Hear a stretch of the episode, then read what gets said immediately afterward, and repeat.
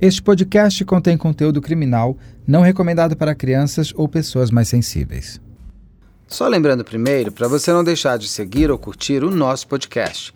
Assim, você não perde nenhum novo episódio. No dia 11 de setembro de 2021, o ator Luiz Carlos Araújo foi encontrado morto dentro de casa na região central de São Paulo em circunstâncias, no mínimo, estranhas. Deitado em sua cama, com um saco plástico na cabeça, ele não apresentava sinais de violência e a porta estava trancada por dentro. O IML marcou como causa-morte uma possível asfixia acidental causada pelo próprio Luiz. Nove dias depois, no bairro da Moca, a polícia é novamente chamada para investigar um outro homem encontrado morto com sacolas plásticas na cabeça. O gerente de lojas, Luiz Henrique Diurno, de 39 anos, estava de passagem pela capital paulista, hospedado num hotel simples enquanto aguardava seu carro ficar pronto para voltar para sua cidade natal. No dia 3 de março de 2022, Wellington Henrique Cirino Cardoso, de apenas 25 anos, também foi encontrado morto, vestindo terno, uma taça de vinho na mão e várias sacolas plásticas na cabeça. O gaúcho morador do bairro de Pinheiros, em São Paulo, estava festejando o apartamento novo, um bom emprego e já se preparava para a formatura na sua faculdade de administração de empresas. Com exceção de Luiz Henrique, as outras duas vítimas eram homossexuais assumidos, o que levou suspeita de um novo serial killer estar atacando a comunidade LGBTQIA, na maior cidade da América Latina. Desde o dia 10 de março de 2022, circulam pelas redes sociais diversos posts pedindo que homens gays ficassem atentos a um possível assassino em série. Do pânico a uma quase histeria coletiva, o que é verdade em tudo isso? Luiz Carlos, Luiz Henrique Wellington foram de fato vítimas de um mesmo criminoso, cuja assinatura seria a morte por asfixia com sacolas plásticas, ou tudo não passa de uma terrível e triste coincidência?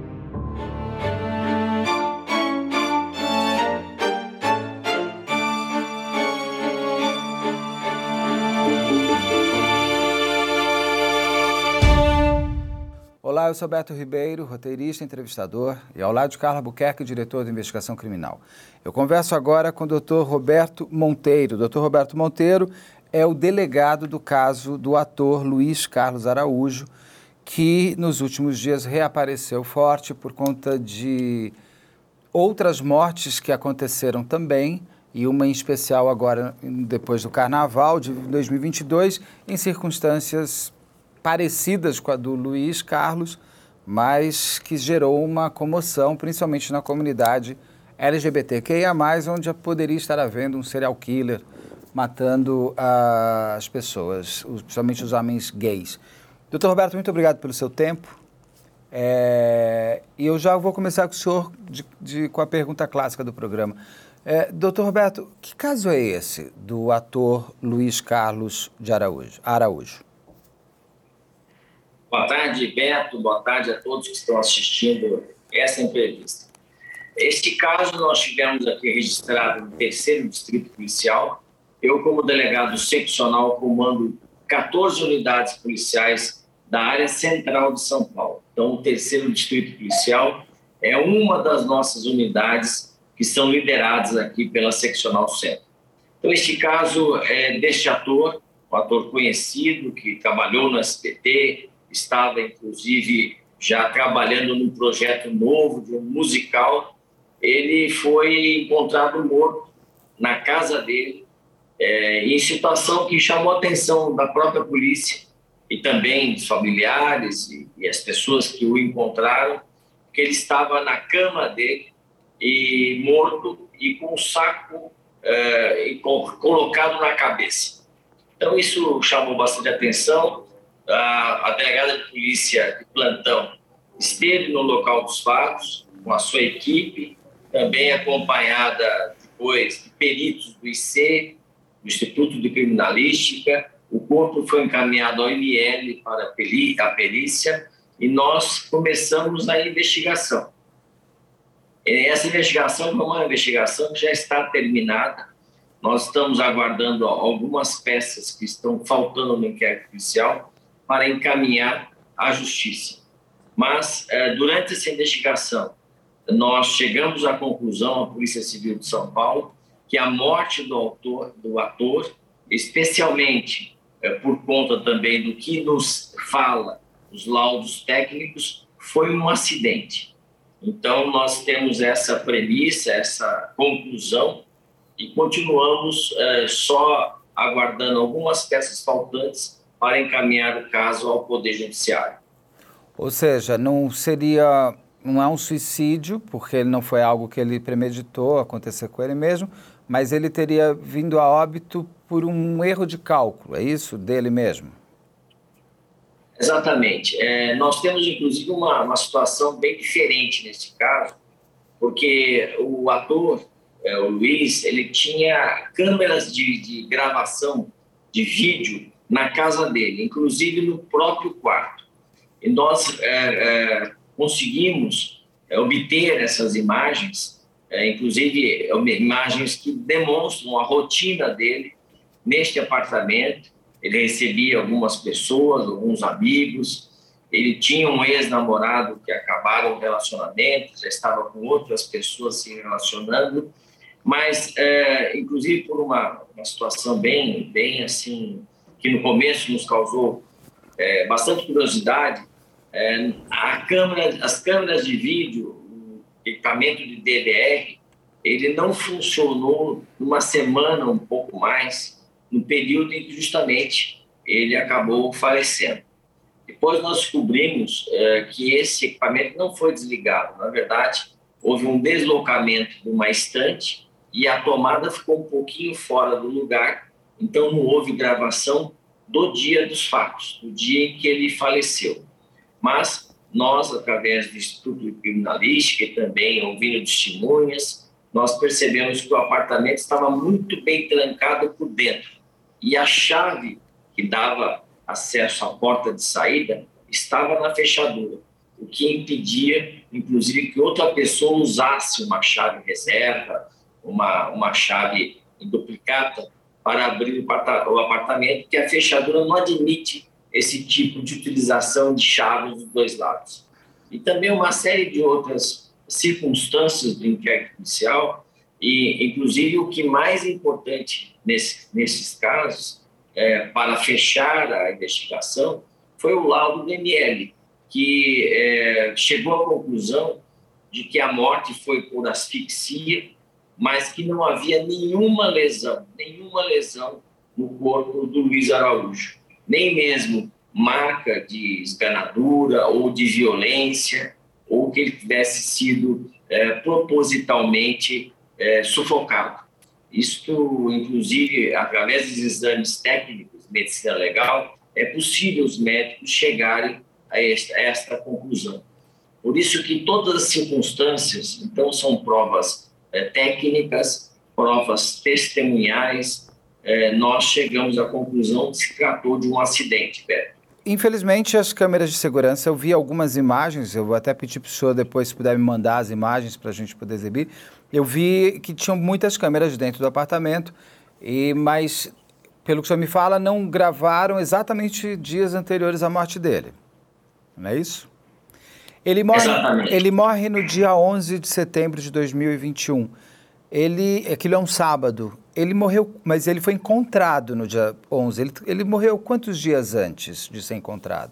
Aproximadamente três a quatro dias antes. Uma, um fato curioso, quando a delegada de polícia chega é, no local, é, após o encontro do corpo, e os policiais começam a mexer na estante para verificar, inclusive é, a parte também é, elétrica do apartamento, verificar se havia alguma coisa atrás da estante. Neste momento, a gravação recomeça do DVR das câmeras, justamente porque ela estava mal colocada ali é, na tomada. E é uma área de difícil acesso e deixava muito assim patente pela situação ali do local que ali não, ninguém havia mexido recentemente. Então foi uma situação que acho que nem mesmo o Luiz sabia que as câmeras estavam é, desligadas por falta de energia. É, até porque ele gostava, tinha o costume de gravar tudo que acontecia no apartamento dele. inclusive cenas mais íntimas né, da pessoa no seu próprio quarto. Então isso chamou bastante a nossa atenção. E, e a, já que ele teria morrido quase como um ato sexual, pelo que eu li, que seria algum prazer sexual. Ele, ele, vocês viram em imagens de dias anteriores ele fazendo esse, o que levou ele à morte? Era algo corriqueiro de ele fazer? Não, nas imagens que nós temos é, recuperadas, nós recuperamos todas as imagens que estavam gravadas no DVR da casa dele. Nessas imagens ele, ele recebe pessoas, ele, ele mantém ali um relacionamento mais próximo, amoroso, mas não há nenhum tipo de uso de saco plástico.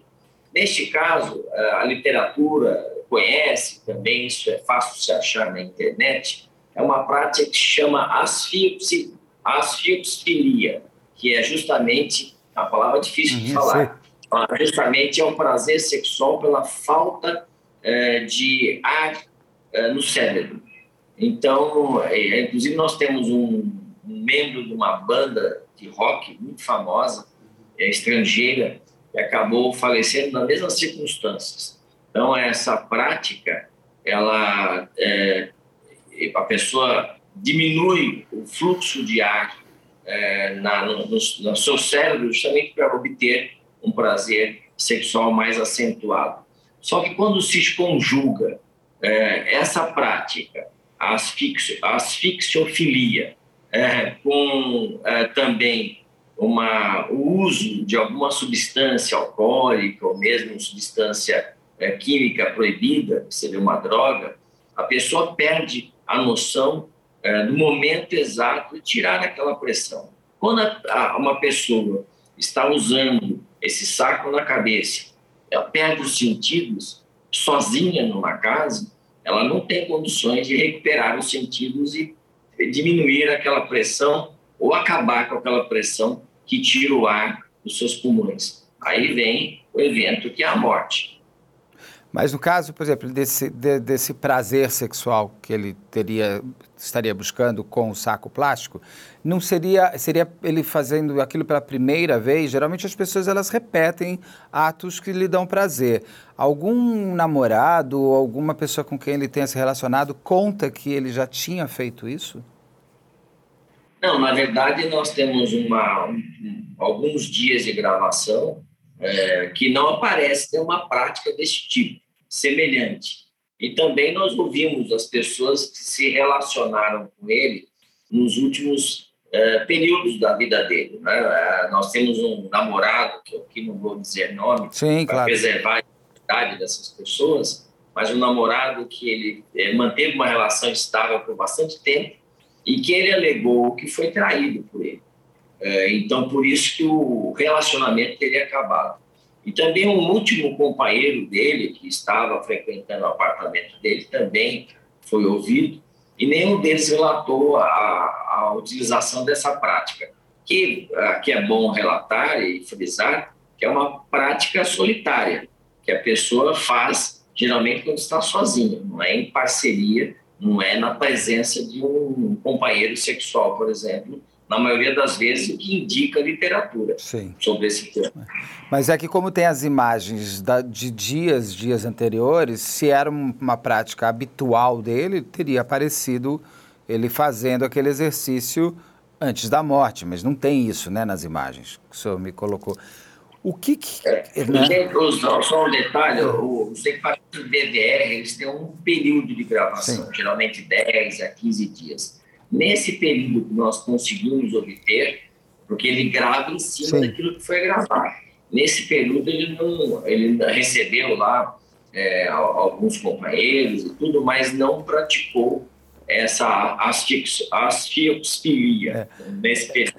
É uma palavra complicada mesmo. Eu vou, eu vou, é, eu, eu, eu, vou chamar de autossufocação que vai me facilitar, que eu acho que eu não vou conseguir falar essa palavra tão rápido assim.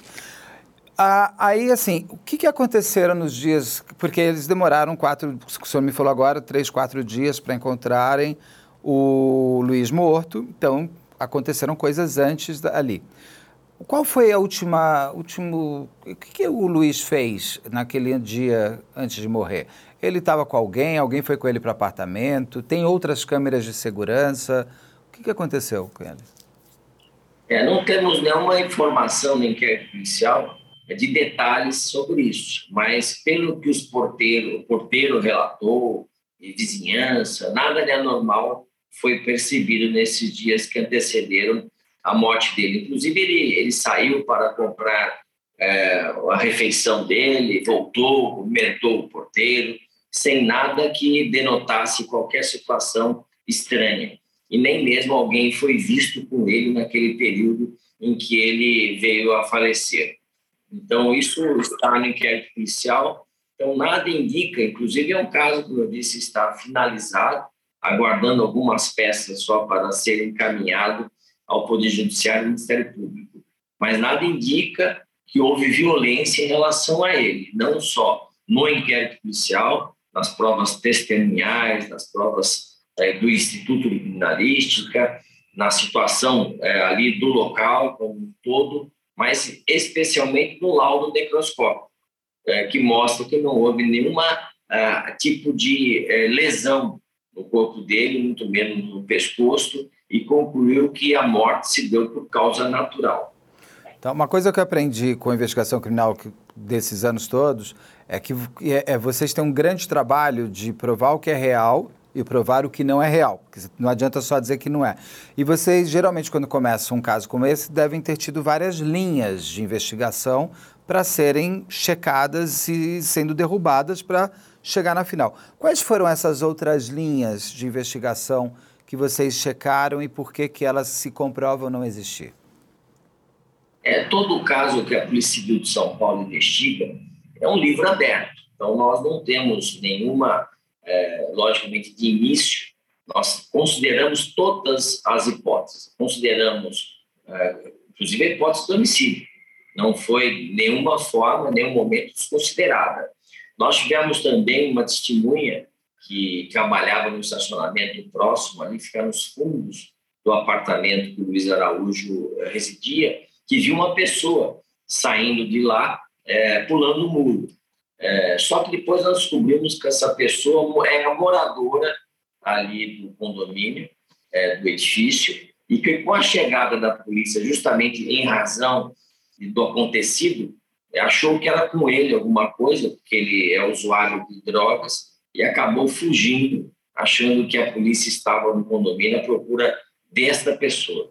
Então, é, é um exemplo, foram Sim. várias linhas que nós seguimos, várias pessoas que ouvimos, mas o importante é dizer que a Polícia Civil de São Paulo, como um todo, como uma instituição, não desconsidera nenhuma linha de investigação. Então, nós chegamos a essa conclusão depois de muito trabalho, depois de muita investigação, usando as ferramentas, inclusive, de investigação disponíveis da Polícia Civil, para nós concluirmos com, inclusive, o reforço dos laudos periciais. É o exame necroscópico é um exame técnico. Então, esse é um exame que norteia bastante, e já nós tínhamos uh, levantado, inclusive, vários uh, indícios do que houve, uh, ouvido testemunhas, e com o laudo técnico nós finalizamos esse caso. É, é, não, e esse, esse, é, é, essa pessoa correndo pelo, pelo estacionamento, eu li em vários lugares como se fosse um possível autor, mas aí o senhor explica muito bem que é, na verdade, o vizinho que acho que estava mais com medo da polícia do que de seu do que fugindo de um local de crime. É... Inclusive, ninguém sabia, Beto, que estava morto ali o Luiz nesse momento. Né? É, isso foi com a chegada da polícia. Então, essa pessoa que tem um envolvimento com drogas acabou achando que a polícia estava lá por conta dele. Por isso que ele sai pelos fundos, pula o muro, só que foi reconhecido depois como morador, Sim. que não tinha qualquer relacionamento com o Luiz Araújo. Como que o corpo do Luiz foi encontrado? Quem que busca ele é a família, são amigos, é porteiro? Porque quatro dias eu imagino que já estivesse com cheiro, em decomposição, o corpo dele. O que foi?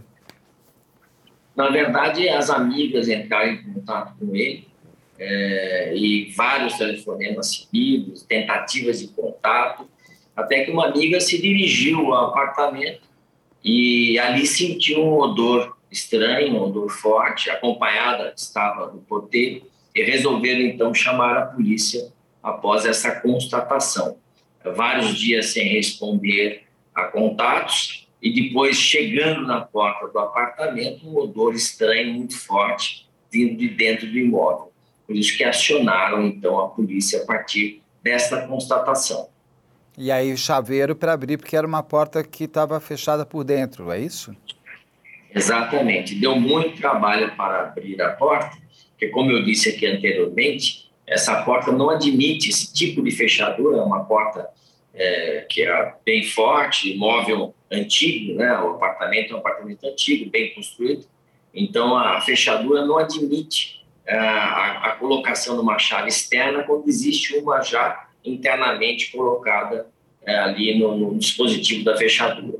Então, por isso que deu um trabalho, deve ser desmontada a fechadura e retirada a porta para que as pessoas tivessem acesso ao apartamento, inclusive a polícia. É, ele estava vestido, ele estava nu, como que o Luiz Carlos estava? Ele estava é, na cama, deitado é, de costas, na, as costas na cama, e, e, com as pernas um pouco abertas e com um saco plástico na cabeça. Esta era a posição. E tinha um cinto também pendurado é, na, na porta do guarda-roupa. O cinto também, Beto, é utilizado muitas vezes para essa sensação de falta de oxigênio no cérebro. Então, são essas circunstâncias de imóvel perfeitamente em ordem, nada desarrumado, é, tudo no seu lugar, não há sinal de luta, de confronto, de qualquer coisa de, de retirada de algum pertence dele. Então, o imóvel estava perfeitamente fechado por dentro, em ordem, e ele nessa posição na cama. É, ele tinha celulares e computador também, não tem? Tinha. É, inclusive, nós estamos aguardando, uma das provas que nós estamos aguardando é justamente a, a perícia no celular dele, a perícia que nós fazemos para obter todo o conteúdo do celular. E aí eles trouxeram. O computador já conseguiu ver o computador? Não.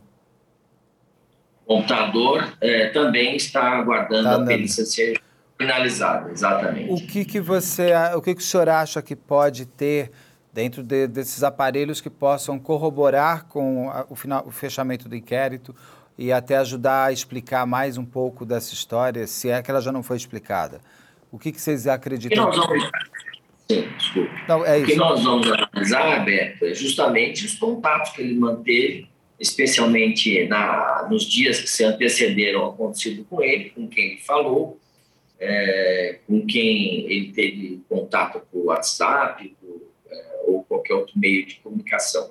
Então, isso que nós vamos agora aguardar para fechar o caso. Nós, por cautela, Beto, não fechamos nenhum caso sem é, terminar todo a, a, a toda a colheita de, de, provas. Por isso que nós estamos aguardando o caso, é, com todas as provas que foram colhidas, especialmente as testemunhais, e, e, fortalecidas com os laudos técnicos, como eu falei, especialmente do ML, mas mesmo assim nós estamos aguardando agora a volta dessa perícia no telefone, no computador, para nós termos a certeza e finalizarmos o inquérito inicial com o relatório da autoridade e encaminharmos é, esse caderno inquisitorial à Justiça também para ser analisado pelo Ministério Público.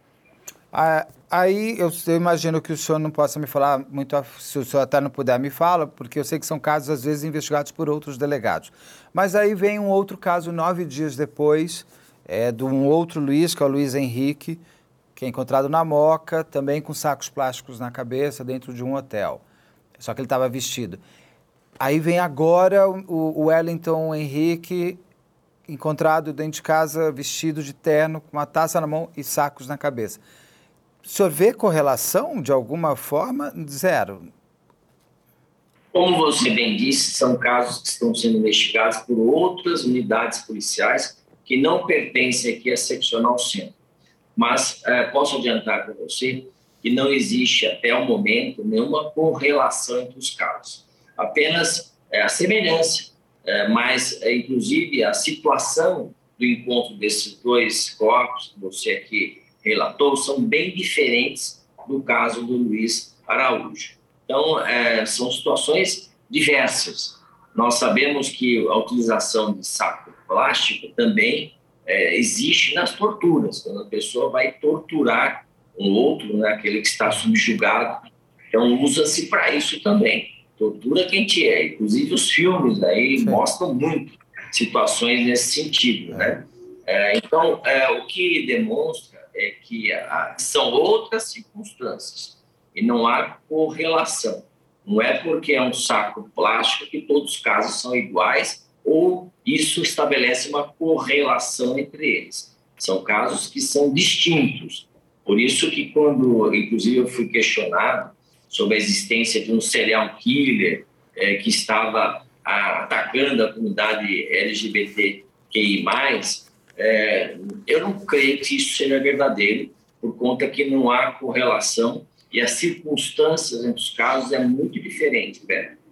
Ah, o Luiz, é, é, no caso, o Luiz Araújo, é, no ML trouxe se ele também tinha usado drogas, alguma coisa, ou o tempo de morte dele já não conseguiria captar esse, esse, esse tipo de substância no corpo?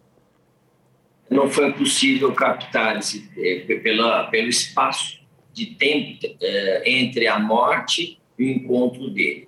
Mas o que ocorreu é que nas imagens que nós uh, tivemos acesso, do DVR, do equipamento de gravação das imagens da casa dele, do apartamento dele, nós percebemos que havia o consumo de drogas naquele local. É, isso é uma, uma, situação muito pessoal, uma, uma, situação particular, não quero aqui entrar em detalhes, mas é, isso nós tivemos também acesso a essa, essa realidade.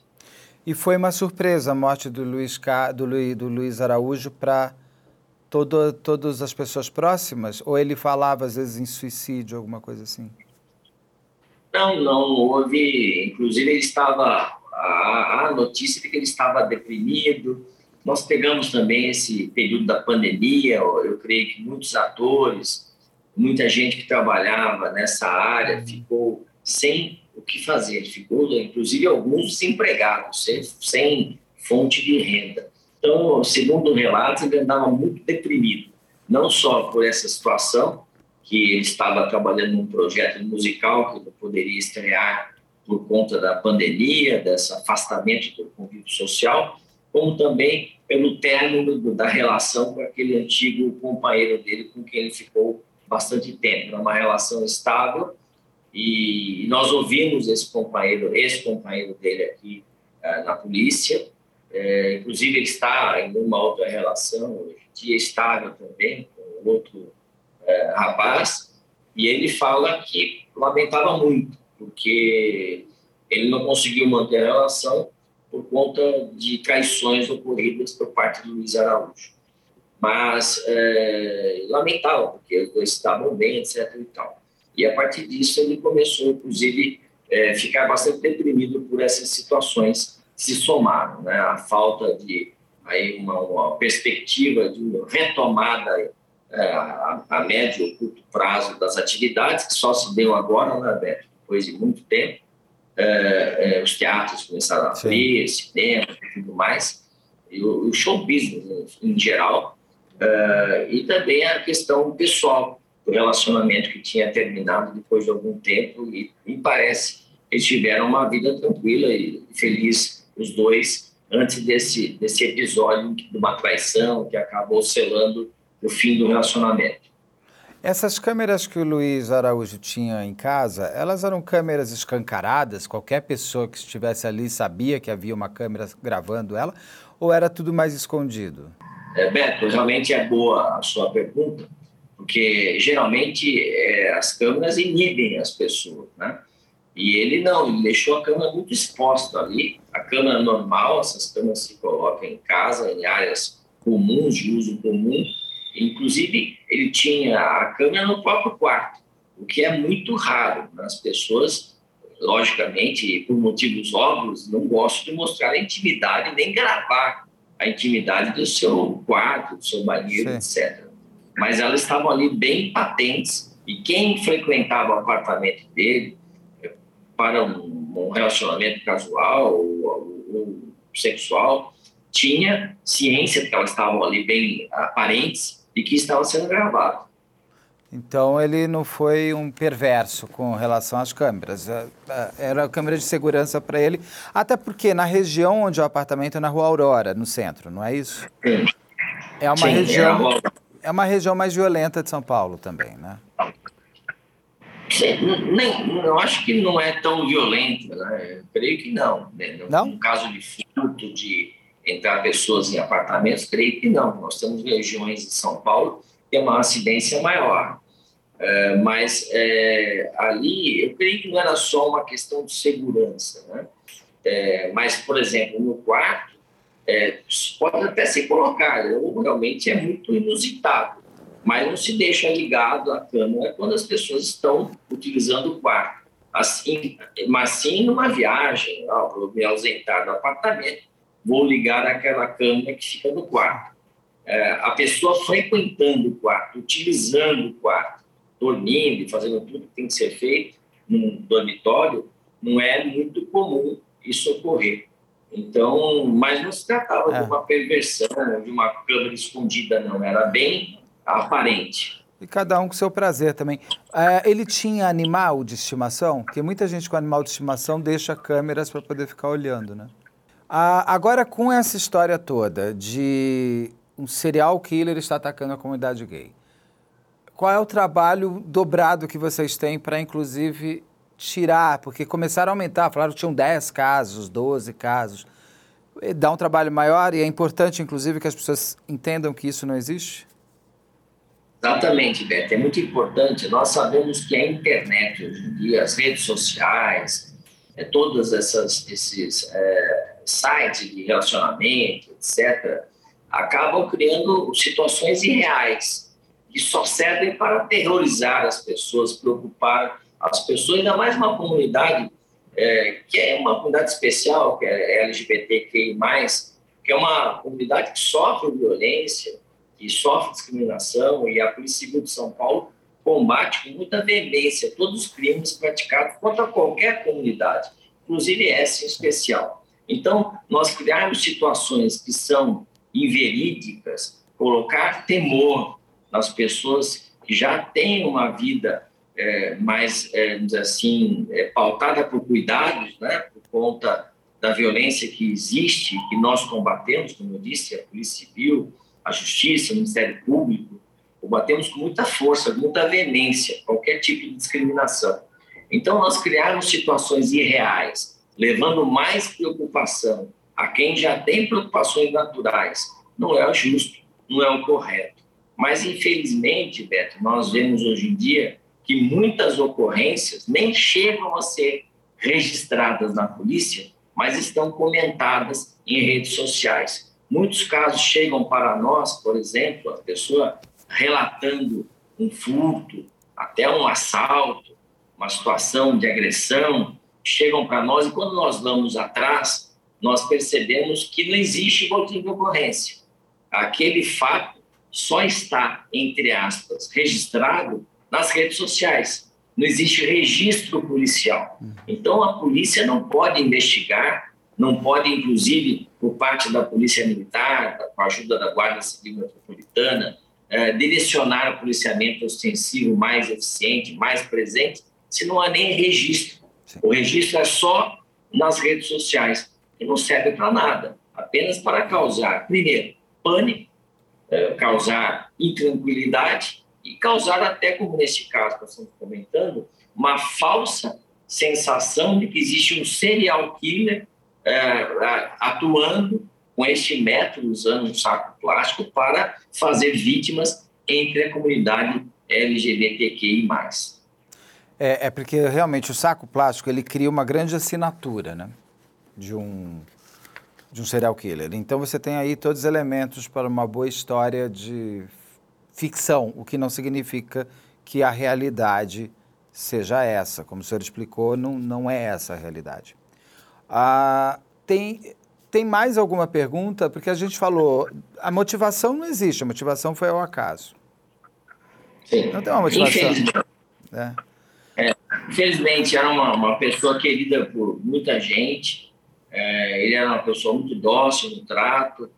É, passou por momentos difíceis, teve episódios de depressão profundos, é, teve esse problema da parte profissional dele, que muita gente foi atingida pelas consequências da pandemia.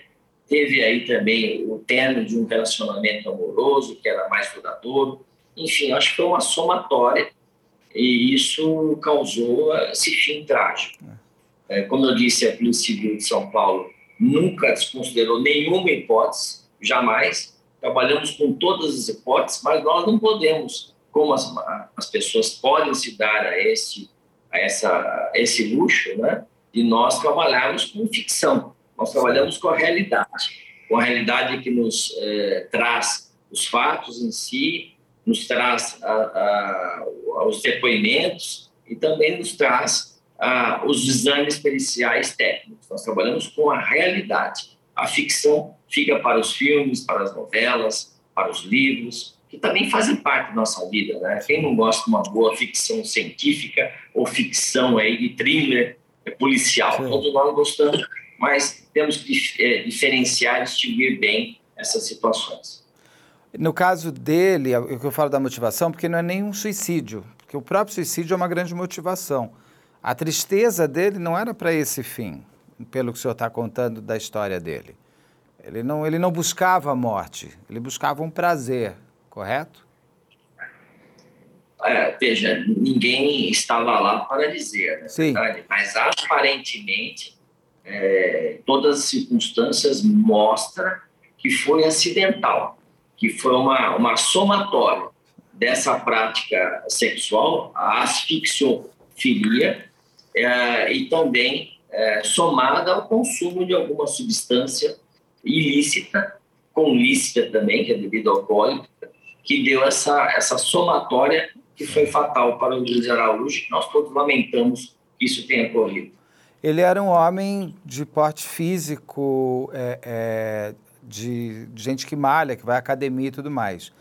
Eu imagino, inclusive, que ele, por exemplo, alimentação, tinha, ele tinha comprado muita coisa no supermercado, porque uma pessoa que quer morrer, muitas vezes deixa de fazer compra de supermercado. Isso é um dos elementos também que você pode achar ali. Ele tinha, estava normal a vida dele ali, dentro do apartamento, estava uma vida corriqueira, não tinha nada fora do comum. Normal, Beto. Inclusive, ele, ele antes de aí não aparecer mais na, na, na, entrada do prédio, né, que o porteiro não viu mais, ele foi para a academia fazer o seu treino, ele era uma pessoa, um artista, né, um ator, então ele tinha muito cuidado com a aparência pessoal. Então ele ia à academia, tinha colegas de academia também de ginástica, de treino, e, então ele tinha muito cuidado com, a, com o físico, com a aparência, né? Mas tinha um lado B também, em que as imagens mostram um pouco de um cotidiano que não é compatível com quem quer, é, assim, ter uma boa saúde, né? Então, às vezes acontece isso, as pessoas têm um lado B mais obscuro que publicamente ninguém sabe. É. É, até circulou na época que ele teria saído da academia e teria ido com algum rapaz para o apartamento dele. Isso foi descartado ou esse rapaz realmente foi para o apartamento? Não, isso foi descartado. Nós não encontramos nenhuma evidência nesse sentido. Tá bom. Doutor, muito obrigado. Se tem alguma, algum outro ponto que o senhor acha importante desse caso que a gente deva falar ainda? Que a gente não abordou? Não, esse caso é um caso que nós trabalhamos muito afim. Em todos os casos da Polícia Civil de São Paulo, a Seccional Centro, aqui o terceiro DP que cuidou desse, deste inquérito policial, nós damos muita atenção aos crimes contra a vida é um crime grave, né? É, mas nesse caso, inclusive, como eu disse a você, Beto, nós de início consideramos todas as hipóteses, né? todas as situações, mas o inquérito vai se afunilando. Né? Nós vamos é, recebendo informações, vamos colhendo provas, aí chegam, chegam os laudos técnicos, né? o IC e o do ML, então vai se afunilando. Né? É, é ao contrário de um livro. O livro começa pequenininho, vai crescendo a narrativa, a história até ter um fim. O inquérito policial começa muito grande, tudo é considerado e nós vamos afunilando até nós encontrarmos o, o que ocorreu em diversos crimes, especialmente em crimes como esse, em que uma vida foi perdida. E neste caso não há nenhum indício de um homicídio, e sim numa situação que nós já comentamos aqui, sim. que foi um acidente. A família dele, os amigos, aceitaram é, o fato de ser um acidente provocado por ele mesmo? Ou sim, é... aceitaram. Aceitaram. Conta, aceitaram, eu creio que sim. Nós não conversamos depois com todos os amigos dele, parentes, mas a princípio, sim, é, que nós tenhamos conhecimento, sim, porque já vinha um histórico de problema de depressão, uma série de situações que se apresentavam aqui. Eu não quero entrar muito em detalhes, é uma questão íntima, familiar, sim, lógico. É, pessoal do Luiz. Temos que ter respeito às pessoas que deste mundo já se foram, né? mas é, era uma, uma sucessão de situações é, que quem convivia com ele sabia que algo ia é, é, mal, que não estava caminhando bem. Mas aí a gente iria por esse caminho para uma, uma morte desejada, provocada, não um acidente, não. É, isso é muito difícil, é um liano muito difícil nós estabelecemos. O que para nós é, interessa foi importante é que nós descartamos, primeiro, a presença de outra pessoa na cena do acontecimento. E, segundo, descartamos qualquer violência em relação a ele. Mesmo quando a pessoa é, fala, ah, eu coloquei um, colocou um travesseiro na, na, na, no rosto da vítima. Ah, não deixa a marca, porque o travesseiro não, não machuca. Não, mas... mas... o médico legista consegue verificar é, pela situação é, do corpo que houve luta, né? que houve ali uma. Claro que ninguém vai morrer com um travesseiro no rosto sem se debater, tentar escapar daquela situação. Então, isso é uma questão técnica, Beto, mas os médicos conseguem verificar essa situação até quando há a morte, a, a, a situação dos músculos e uma série de, de questões técnicas que não cabe a mim um delegado de, de polícia Sim. que tem formação em direito, não em medicina, né? É, aqui falar sobre isso. Mas os médicos conseguem ter essas informações e o corpo fala muito. Inclusive, é, é muito comum se ver em filme isso, e eu também gosto de filmes policiais, apesar de ser delegado de polícia há 27 anos, eu gosto também de assistir alguns filmes com essa narrativa. E é, é, comum nesses filmes a gente perceber que é, os investigadores ou legistas falam: olha, o corpo fala, né? o morto fala. Fala de outra forma, não é, é com a linguagem coloquial. Mas os sinais tanatológicos, os sinais que emite, falam muito alto para quem é técnico Sim. e quem vai buscar essa realidade é, para descobrir a causa morte. É, o doutor Guido Palomba, Guido Palomba sempre me fala que o crime é uma fotografia em cores, basta você querer ver. É, Exato. No caso do, do Luiz, ele tem algum sinal de defesa? Nada. Nada. nada. Nem de lesão. Nem, nem, de lesão. Nem violência sexual, nada. Nada, não. Não há nenhuma. Inclusive, ele estava bem arrumado na cama, uma posição confortável, entendeu? Ele estava colocado na cama, vamos dizer assim, se colocou na cama, dizendo, né?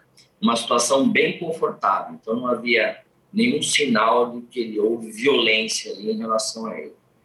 Tá.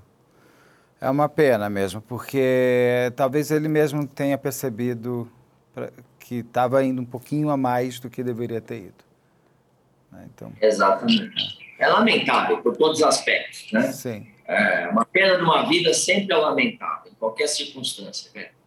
Principalmente quando é o, completamente fora do acaso, é mais difícil às vezes. Às vezes as pessoas também precisam do, do serial killer para entender como uma coisa. É, é, muito mais palpável um serial killer do que uma pessoa morrer ao acaso por ela mesma. Então é. Não sei, às vezes as Na pessoas. Verdade, olha, Beto, as redes sociais, hoje em dia, as pessoas acabam perdendo um pouco o limite das coisas. Né? Então, a busca pelos likes, pelo acompanhamento, pelos comentários, às vezes supera a ética, a moralidade, a compaixão pelo próximo. Então, isso tem acontecido muito na nossa vida cotidiana. Né? Então, as pessoas em busca de uma, de uma, aí uma projeção é, nas mídias sociais, acabam desrespeitando o próximo de várias formas. É lamentável. Então, até criando uma história que não existe, é uma história que não tem nenhuma comprovação e coloca atemorizando. Veja, nós dois estamos conversando sobre um tema, é, justamente porque alguém colocou essa história nas redes sociais. Então, como você e muitos outros jornalistas que falaram comigo e procuraram informações, tudo a partir de uma, um comentário uma pessoa que não tem nenhuma informação técnica, policial, sobre os casos e que já inventa, já cria uma situação em que há um serial killer, que é próprio dos filmes americanos, uhum. nós falamos aqui, né? E que tá, estaria atacando a comunidade LGBTIQ+. Então, é, realmente a gente lamenta que isso aconteça, que isso é, tenha colocado em, aí em atenção, ou preocupação, levado preocupação a quem quer que seja. Isso é lamentável por todos os aspectos. É, o caso do Luiz Araújo a gente ia fazer, mas a gente antecipou por conta, eu estava esperando finalizar o inquérito tudo, a gente antecipou por conta de todo esse alarde que deu nesse fim de semana e nesses dias, pra, até para ajudar a esclarecer e as pessoas poderem é, sair um pouco do pânico que se cria, que, que, que, existe e está criado. Porque muitas pessoas, mais que você negue, muita gente fala, não, mas isso não, veja bem, então você tem que ajudar agora com a informação correta a diminuir a informação errada. Doutor, muito obrigado pelo, pelo, pelo seu tempo, pela sua entrevista. Eu vou só fazer uma cabeça de encerramento, mas fica aqui que daí eu falo mais um minuto com o senhor, só um minuto, por favor. Eu conversei com o doutor Roberto Monteiro, o delegado responsável pelo caso do Luiz Carlos Araújo, o ator é, de novelas do SBT, de novelas mais infantis, e que deu um, apareceu morto ano passado, conforme conversamos tudo aqui com o doutor Roberto, e que, lamentavelmente, foi um equívoco por ele mesmo causado. O, grande autor da sua morte é ele mesmo. Então, obrigado e até a próxima. No nosso canal do YouTube você consegue assistir a esta entrevista na íntegra e também ver o especial que fizemos sobre este caso. O endereço é youtube.com/op Operação Policial, youtube.com/op Operação Policial, tudo junto. Ah, e por favor, se você estiver ouvindo o nosso podcast pelo Spotify, agora você pode dar estrelas para o podcast. Então, se você achar que a gente vale 5 estrelas, 4 estrelas, por favor, pontua a gente, é importante. Este podcast é produzido pela Media Land e conta com André Monteiro na operação de áudio e Bruno Salvagno na coordenação de pós e mixagem final.